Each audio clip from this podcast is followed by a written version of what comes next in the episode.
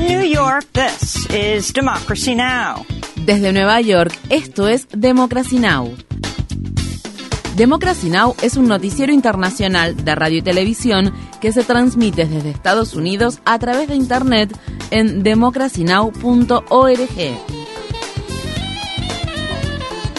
Welcome to Democracy Now!, democracynow.org. Bienvenidos a Democracy Now! en español democracynow.org barra es. El informativo de Guerra y Paz con Amy Goodman.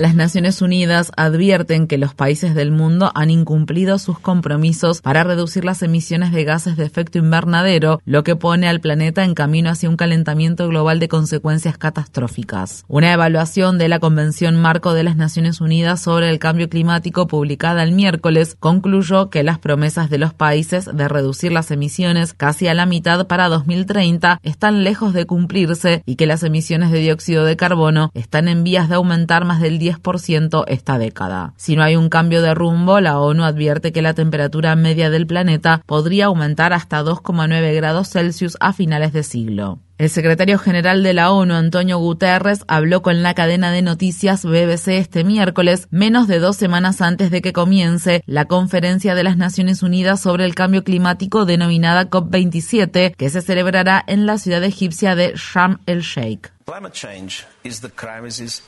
El cambio climático es la crisis de nuestro tiempo. Es un asunto definitorio del mundo de hoy. Por lo tanto, el combate contra el cambio climático sigue siendo una prioridad central en todo lo que hacemos. Si no logramos revertir la tendencia actual que está llevando al planeta hacia una catástrofe, estamos perdidos.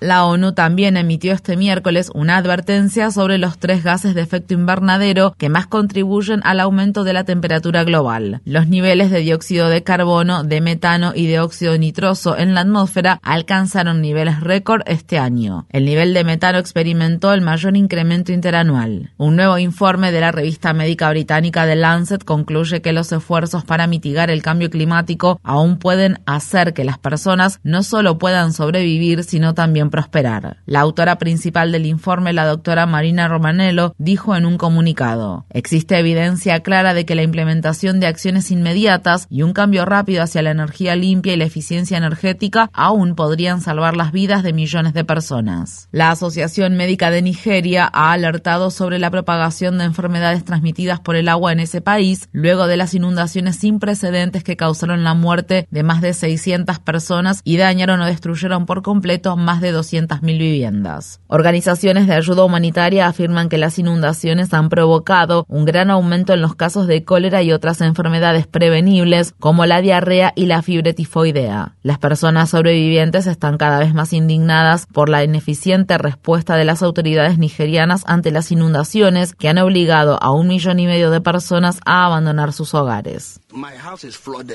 Mi casa y mi comunidad están inundadas. La gente está sufriendo. No hay agua potable ni luz. Es una situación terrible. El gobierno de Ucrania afirma que ha descubierto sitios de enterramiento con casi mil cuerpos de civiles y soldados en los territorios ocupados por Rusia que las Fuerzas Armadas ucranianas recuperaron en una contraofensiva. Aproximadamente la mitad de esos cuerpos fueron descubiertos en una fosa común de Izium, una ciudad situada en la región nororiental de Kharkov. Durante la noche del miércoles, las Fuerzas Armadas rusas perpetraron nuevos ataques contra centrales eléctricas ucranianas, esta vez en el centro del país. En el sur de Ucrania, funcionarios de la región de Gerson, ocupada por Rusia, afirman que más de 70.000 personas han abandonado sus hogares ante la inminente posibilidad de una batalla por el control de la ciudad de Gerson. Mientras tanto, Ucrania ha desplegado más militares cerca de su frontera con Bielorrusia, un aliado clave de Rusia. Un tiroteo masivo en un santuario chiita de la ciudad de Shiraz, al sur de Irán, dejó 15 personas muertas y otras 40 heridas este miércoles. El Estado Islámico se ha atribuido la responsabilidad por el ataque. Estas fueron las palabras expresadas por una persona que sobrevivió a la masacre. Me persiguieron, me dispararon por la espalda y tres personas murieron a mi lado. Cuando empezaron a disparar, me acosté en el suelo y pensaron que estaba muerto. Mataron a tres personas cerca de mí. Pero logré escapar con vida.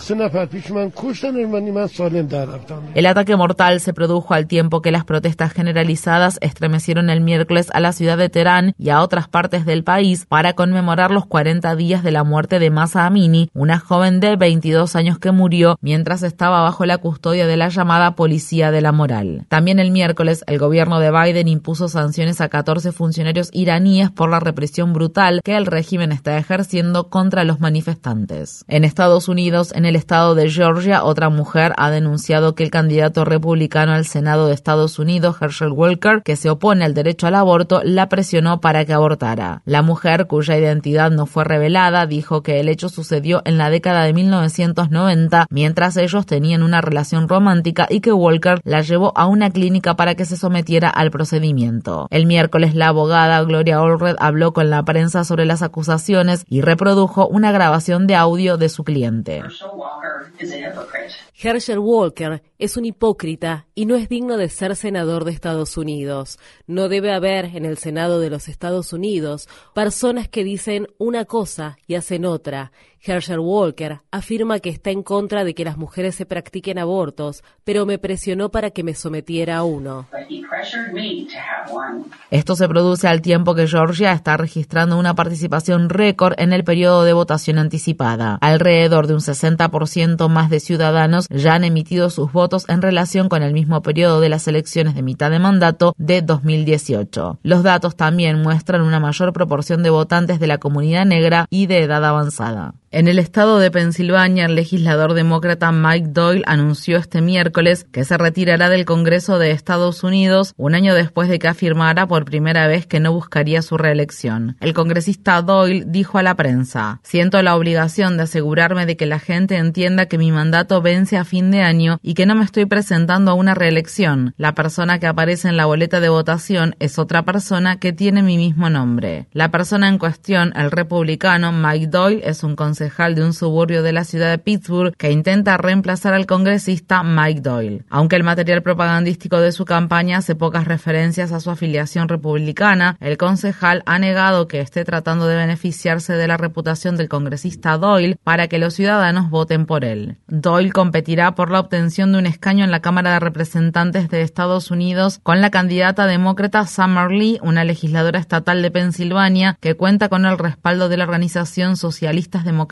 de Estados Unidos y de algunos miembros del sector progresista del Partido Demócrata como el senador Bernie Sanders y la congresista Alexandria Ocasio Cortés. En Estados Unidos, en la ciudad de Phoenix, la policía está investigando un robo en la sede de la campaña de la candidata demócrata gobernadora del estado de Arizona, Katie Hobbs. Aún no se ha identificado a ningún sospechoso, pero la oficina de campaña de Hobbs ha publicado imágenes de un video de vigilancia que muestra el momento en que una persona no autorizada ingresa al edificio durante la noche del lunes. Hobbs se desempeña actualmente como secretaria de Estado de Arizona. Previo a los hechos del lunes, Hobbs había informado a la policía sobre media docena de actos de intimidación de votantes cerca de las urnas para la entrega de papeletas de voto por correo. En uno de estos actos intimidatorios había personas armadas portando máscaras y equipo táctico. Según se informa, Hobbs ha recibido cientos de amenazas de muerte y de violencia a lo largo de su campaña. En Estados Unidos, un juez ordenó al ex jefe de gabinete de la Casa Blanca, Mark Meadows, que testifique ante el gran jurado de Georgia que investiga los intentos de Trump para revocar los resultados de las elecciones presidenciales de 2020. Se cree que Meadows organizó y participó en la llamada telefónica que Trump hizo el 2 de enero de 2021, en la que el expresidente había instado al secretario de Estado de Georgia, Brad Raffensperger, a encontrar casi 12.000 votos, la cantidad que Trump necesitaba para derrotar a Joe Biden en ese estado. En Estados Unidos, un jurado del estado de Michigan condenó a tres hombres por proporcionar apoyo material para un acto terrorista y por otros cargos relacionados con el plan para secuestrar a la gobernadora demócrata de de Michigan, Gretchen Whitmer, en 2020. Los fiscales del caso sostienen que los hombres pertenecen al grupo extremista Wolverine Watchmen. Paul Beller, Joseph Morrison y Pete Musico serán sentenciados en diciembre. En Estados Unidos, en el estado de Ohio, los promotores de teorías conspirativas de derecha, Jacob Wall y Jack Bergman, se declararon culpables esta semana de realizar miles de llamadas automáticas en las que se difundía información errónea sobre el proceso electoral en el periodo previo a las elecciones de 2020. Las llamadas estaban dirigidas a votantes demócratas y personas de color de la ciudad de Cleveland. En ellas se decía falsamente que los funcionarios electorales usarían la información proporcionada en la votación por correo para arrestar a los votantes o para cobrarles deudas vencidas y que los Centros para el Control y la Prevención de Enfermedades usarían esa información personal para un programa de vacunación obligatoria. Las llamadas automáticas también fueron dirigidas a votantes de las ciudades de Chicago, Detroit, Filadelfia y Nueva York. Elon Musk está a punto de llegar a un acuerdo para comprar la red social Twitter por 44 mil millones de dólares. Esta semana los empleados de Twitter hicieron circular una carta abierta en protesta por los informes que indican que Musk planea recortar la plantilla de la empresa en un 75%. Musk supuestamente desmintió dichos informes este miércoles durante una reunión que celebró con empleados en la sede de Twitter en la ciudad de San Francisco. A principios de este año, Musk sugirió que permitirá que Donald Trump reactive su cuenta de Twitter, que la empresa suspendió tras la insurrección del 6 de enero de 2021 en el Capitolio de Estados Unidos. En Estados Unidos, el equipo legal del preso político Mumia Abu Jamal ha pedido a una jueza del estado de Pensilvania la realización de un nuevo juicio con base en nuevas pruebas que arrojan dudas sobre la justicia de la condena emitida en 1982 contra Abu Jamal por el asesinato del oficial de policía Daniel Faulkner. El equipo legal del periodista y ex miembro de los Panteras Negras afirmó que unos documentos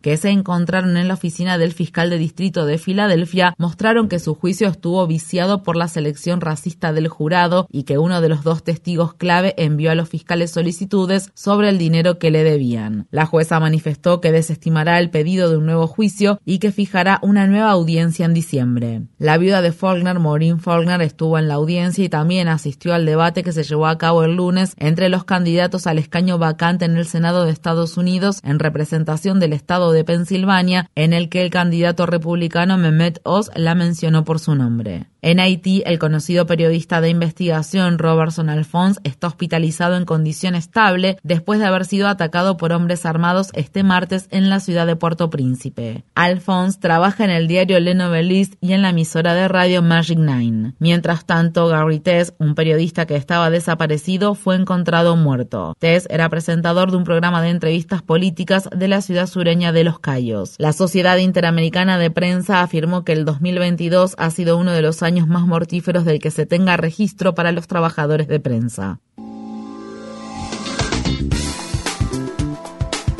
Infórmate bien. Visita nuestra página web democracynow.org/es. Síguenos por las redes sociales de Facebook, Twitter, YouTube y SoundCloud por Democracy Now! es.